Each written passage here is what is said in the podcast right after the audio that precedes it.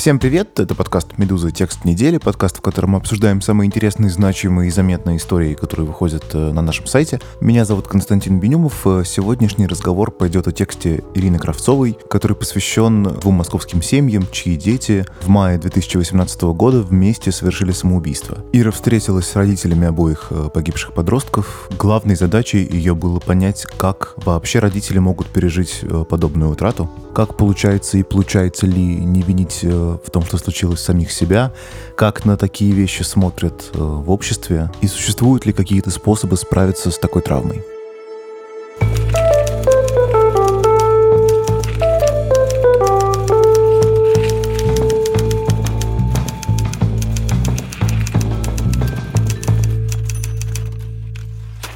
Ир, привет. Расскажи, пожалуйста, как ты вообще вышла на эту тему? Как ты пришла к тому, что нужно написать о семьях, которые потеряли детей в результате самоубийства? Идея пришла ко мне потому, что сын одной моей подруги покончил с собой несколько лет назад, когда им было 16 лет. И его мать узнала об этом довольно специфическим таким способом. То есть она сидела на работе, они созвонились, договорились вечером пойти вместе домой. Ну и все, и она продолжила работать. Через какое-то время она зашла в Яндекс просто глянуть погоду. Первые же новости там увидела, что вот э, в ее районе, где она живет, некий парень покончил с собой. Открыла эту новость, там было заблюрено лицо, но она чуть подумала, что куртка на самом деле как у ее сына. Ну и да, оказалось, что это ее сын. Последующие годы, и вот сейчас она очень тяжело переживает все это. То есть э, она полностью винит в произошедшем себя. Родственники обвиняют ее в том, что она вот не досмотрела. Ну да, ей кажется, что это происходит только с ней, и что вот это происходит потому, что у них вот такая вот плохая семья. На самом деле, конечно, нет. Из того, что знала я, у них были довольно хорошие отношения и очень доверительные, и они даже, ну, можно сказать, что были друзьями. Вот, мне показалось важным написать о том, как на самом деле живут эти семьи, как они переживают эту трагедию, и чтобы было видно, что часто это родители, которые на самом деле очень хорошие и ни в чем не виноваты. У тебя в тексте несколько героев. Ну, понятно, что ты пишешь о двух э, подростках, которые покончили с собой. Это 16-летний Коля Волков и 17-летняя Саша Куликова. Они встречались, э, у них были там такие сложные романтические отношения. В итоге как потом из текста узнаешь, они в какой-то момент довольно долго начали к этому готовиться, да, к тому, чтобы уйти из жизни вот таким способом. И родители, конечно же, видели, да, родители видели, что с детьми что-то происходит. Родители пытались э, им помочь, они пытались их спасти. Можешь рассказать об этом? Там есть один совершенно удивительный, на мой взгляд, момент, что родители Саши Куликовой, ее мама Алена, она вообще-то работала в школе психологом и занималась в том числе и наблюдением за подростками со склонностью к суициду. И потом, когда вот с ней это случилось, ее увольняют с работы, да, потому что говорят, что раз ты своего ребенка не уберегла, что уж говорить mm-hmm. о чужих. Но при этом это же на самом деле не совсем так. Эм, ты пишешь, что они вот неделями, когда они понимали, что что-то происходит, они пытались как-то это остановить. Да, в декабре родители стали понимать, что с ней происходит, что это уже не то, потому что у нее началась апатия, очень большая сонливость, какой-то вообще упадок сил. Они отвели ее к эндокринологу, вот ей нашли там заболевание щитовидной железы, они стали ее лечить. А потом они заметили у нее порезы на руках. Она призналась, что наносит их себе самостоятельно. Они пытались э, с ней говорить оба родителя, и мать, и отец. Каким-то образом узнавать у нее, что происходит, почему он это делает, что именно вызывает у нее такой стресс. Они говорят, что несмотря на то, что мать была психологом и работала именно с такими детьми, со своей собственной дочерью у нее не получалось выйти на контакт, потому что она воспринимала ее, естественно, как мать, а не как специалиста, который помогает. Вот, и они отвели ее к хорошему знакомому специалисту, и психологу, и психотерапевту, и те стали заниматься с ними. Ну и родители подумали, что относительно все находится под более или менее контролем. А расскажи, пожалуйста, про Колю Волкова. Я так понимаю, что его мама Евгения тоже понимала, да, что с сыном что-то происходит не то, и тоже пыталась ему помочь. Да, все верно. Зимой, когда Коля с Сашей расстались, э, это совпало со временем, когда Евгения заметила просто, что у него там часто поднимается давление, там головные боли и так далее и положила его в больницу проверить, там нет у него проблем с сердцем. В больнице им сказали, что врач, что с сердцем проблем у него нет, ну, вот она показала бы его психиатру, потому что какие-то проблемы, как ей показалось, у него есть. Вот его показали местному специалисту в этой больнице. Он сказал, что да, там у вашего сына депрессия. Ну и все. Там предложил пойти на какие-то платные встречи к нему уже там, где он принимал частным образом. Евгения в итоге решила после выписки отвести сына к какому-то хорошему специалисту, от которых она лично знала очень много хороших отзывов, у которых были ее знакомые, ну, то есть которые рекомендовали.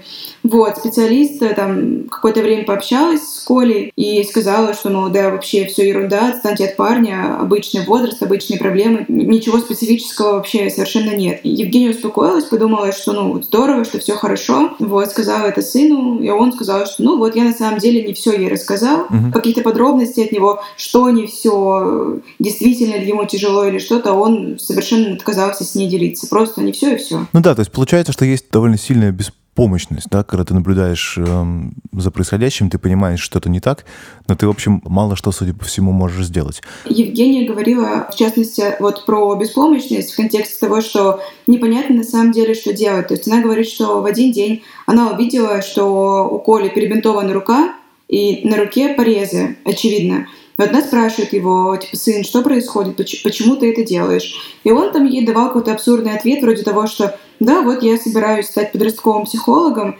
и подростки часто режут себе руки. И вот я проверяю, каково это. И вот она говорит, что очевидно, что он обманывает, очевидно, что никакая это не эта причина. Но, мол, и что в этой ситуации делать? Мгновенно вызывать психиатрическую службу, чтобы его госпитализировали? Естественно, сам он ехать туда не захочет. То есть это будет происходить насильно. А какое доверие после этого будет у него к ней? Ну, минимальное. И действительно, как действовать, было не очень понятно. В итоге выяснилось, что Саша и Коля за несколько месяцев, там месяца за два, начали прямо планомерно готовиться к совместному совершению самоубийства. Там много в тексте есть про это детали. И расскажи, наверное, про Колин дневник. Вот это, наверное, самое такое, да, ключевое. Да, Евгения рассказывала, что перед Новым годом, то есть за полгода до своей смерти, Коля действительно начал вести дневник. Причем она помнит, что вот он забежал на кухню, пока она что-то готовила, сказал, что вот, мама, я придумала такой прекрасный шифр, что мой дневник вообще никто не разгадает, вот там будут записывать свои мысли. Но она порадовалась за него, что да, сын молодец, пускай у тебя действительно будет своя тайна. Ну, вот. А потом оказалось, что за неделю до своей смерти примерно Коля отдал эту тетрадь с записями, никак не объясняя это своей однокласснице и отдельно отдал своему другу на класс старше гитару, и в чехле от гитары он оставил шифр от э, дневника, то есть э, буквы алфавита, их эквиваленты вот э, в виде шифра своего. И записку, что вот это делан тебе мое завещание, все, если ты это читаешь, значит меня типа уже нет. Вот, и, но дело в том, что эту записку и шифр Дилан обнаружил только вот буквально в 13 мая, в день, когда Коля уже покончил с собой. Стал звонить Коле, он не брал трубку. И на следующий день утром он узнал, что, оказывается, Коля Волков покончил с собой. Ну и они принесли все это. И он, и одноклассница, у которой непосредственно был дневник, они принесли это школьному директору. И директор уже после похорон и гитару, и записку, и дневник э, обратно принесла Евгении Волковой. Вскоре ее старший сын, 29-летний Иван, расшифровал этот дневник и в электронном виде прислал ей. Но она решилась его прочитать аж уже спустя еще полгода. Да, это вот тоже очень такой страшный, конечно, совсем страшный момент, да, там из этого дневника становится понятно, что, ну вот, есть подросток, у него есть какие-то переживания, ему там тоскливо, трудно живется, он не понимает, что делать со своей жизнью, с одной стороны. А с другой стороны, очевидно, что это вот и Сашин папа Борис Куликов тоже про это говорит, что они к этому относятся как к какой-то веселой игре, какой-то вот какому-то таинственному приключению. И это как бы, да, это никакие не синие киты. То есть здесь нет никакого там заговора, чтобы довести подростков до самоубийства. Нет, это просто вот э, двое молодых ребят решают, что так будет классно. От этого, конечно, жутко довольно делается. Что меня больше всего поразило при общении с родителями и вообще при работе над этой историей, что это какое-то абсолютное чувство беспомощности. То есть слушаешь и одних родителей, и других, и там, психологов, и совершенно непонятно на самом деле, как все это можно было предотвратить, если сами ребята действительно как-то эту тайну очень сильно оберегали и, можно сказать, наверное, хотели этого. Давай поговорим э, уже о том, что было после, о том, как родители пережили вот этот страшный день и как они прожили следующий год. Если я правильно понимаю, то вот Евгения Волкова и Борис Куликов, они познакомились буквально вот во дворе, да, когда, э, куда их вызвали, чтобы рассказать о том, что дети погибли. Да, действительно, они встретились уже на месте происшествия, вот э, Евгения и Борис И вот там они впервые вообще познакомились. До этого они знакомы не были. А на место происшествия Алена Куликова, мать Саши, не поехала. И с ней уже Евгения познакомилась еще позже, уже когда они пришли к следователю на допрос, на который их вызвали. Потому что, да, после того, как их дети покончили с собой, в этот же день, точнее уже ночью, домой к обоим родителям пришли сотрудники правоохранительных органов, изъяли у них телефоны, процессоры и допросили их там при понятых. И вскоре возбуждено было уголовное дело по статье о доведении до самоубийства. И вот получается, что с Аленой Евгения Волкова познакомилась уже на допросах, то есть вот так там все было? Да, да, все верно. Скажи, пожалуйста, ну там понятно, что надо сказать про это уголовное дело, оно всегда возбуждается, всегда нужно выяснить, что произошло, был ли кто-то виноват в самоубийстве. В общем, в этом случае, как я понимаю, никакого вмешательства, ничего там, никакого внешнего воздействия, ничего обнаружено не было. Обеих матерей признали потерпевшими, дело закрыто. Угу. Но вот, как бы, окей, дело закрыто, но родители остаются с такой вот реальностью. Как найти ответы на вопрос, что случилось? Как найти ответ на вопрос, могли мы что-то сделать, чтобы это предотвратить?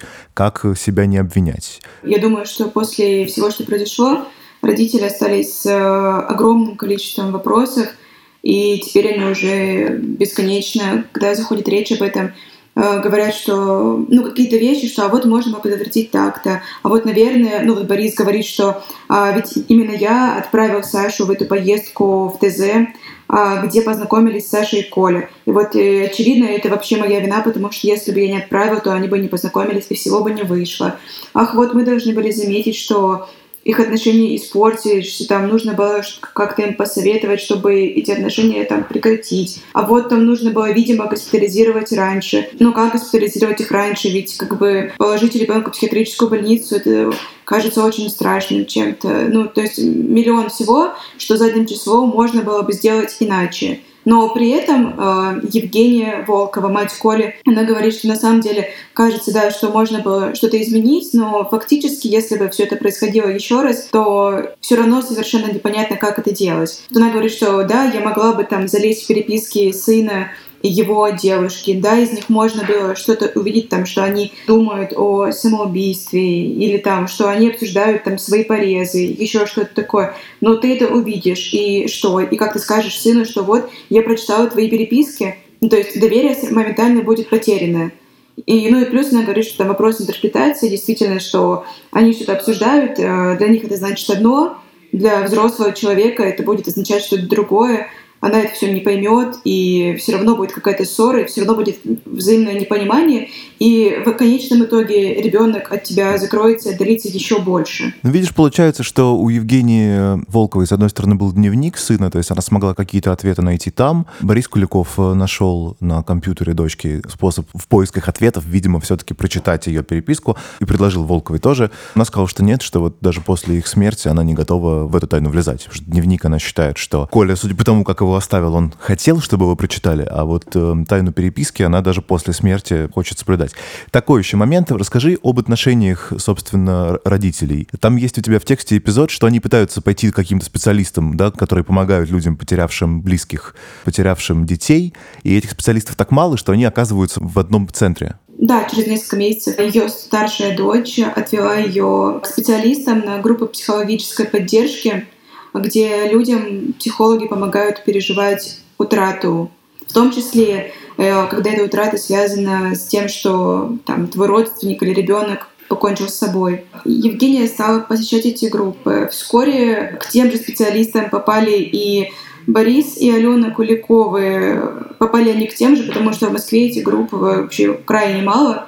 Но Борис попросил психологов, чтобы их и Евгению все-таки определили в разные группы, несмотря на то, что у них э, общее такое горе, э, ровно потому, что опасался того, что начнутся какие-то взаимные обвинения, кто вот из детей в большей степени как-то инициировал произошедшее, кто в этом всем виноват, но то есть чтобы избежать какого-то разбора всего этого такого прилюдного. Но при этом Евгения говорила, что она на самом деле хотела бы общаться с родителями Саши, потому что ей кажется, что это горе все-таки действительно их связало. Ну, то есть получается, что родители даже сами пытаются оградить э, себя от общения друг с другом, понимая, что вот неизбежно возникнут какие-то обвинения, да? Как это выглядит со стороны? Я так понимаю, что вообще ты довольно часто в таких случаях, да, когда ребенок покончил жизнь самоубийством, родители все начинают обвинять в том, что вот они проморгали, не заметили.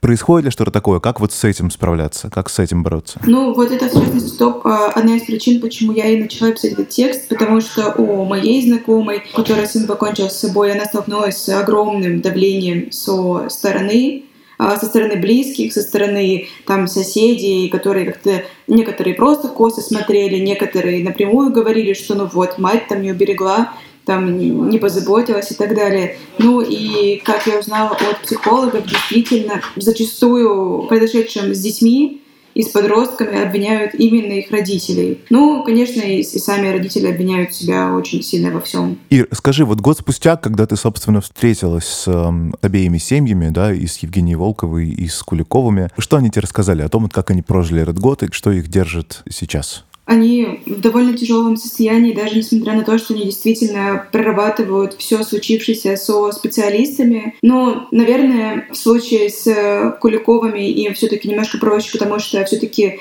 они переживают это вдвоем, то есть они говорят, что они довольно часто это все имеют возможность друг с другом обсуждать. А, к тому же у них вот есть младшая дочь, пятилетняя. Ну и все-таки это как-то, наверное, помогает держаться. То есть они рассказывают, что они там продолжают так или иначе какие-то праздники отмечать, там ездить летом в отпуск. Ну, то есть, но при этом вот они говорят, что все равно все время очень-очень-очень тяжело. Вот. Евгения э, Волкова, у нее тоже есть двое старших детей, они ее поддерживают. Вот, с дочкой она довольно часто имеет возможность обсуждать это. Сын это не обсуждает, но помогает там ей памятник устанавливать, фотоальбом сделать с кольными снимками. Ну, то есть тоже она видит, что дети тоже по-своему это переживают, ну и, наверное, все-таки это в целом переживается вместе. Ну и то же самое она, в принципе, говорит, что и Куликова, что как бы внешне жизнь-то не то чтобы сильно изменилась. То есть она продолжает работать, там, занимается с внуком, ведет какую-то, в общем-то, прежнюю свою жизнь, но при этом тоже все это очень-очень сильно перепахало ее и очень изменило. Это был подкаст «Медуза. Текст недели». Меня зовут Константин Бенюмов. Э, как всегда, на прощание советую слушать наши подкасты, ставить им оценки, писать на почту подкаст собака медуза.io о том, что вам нравится и, может быть, не так сильно нравится. И до встречи через неделю.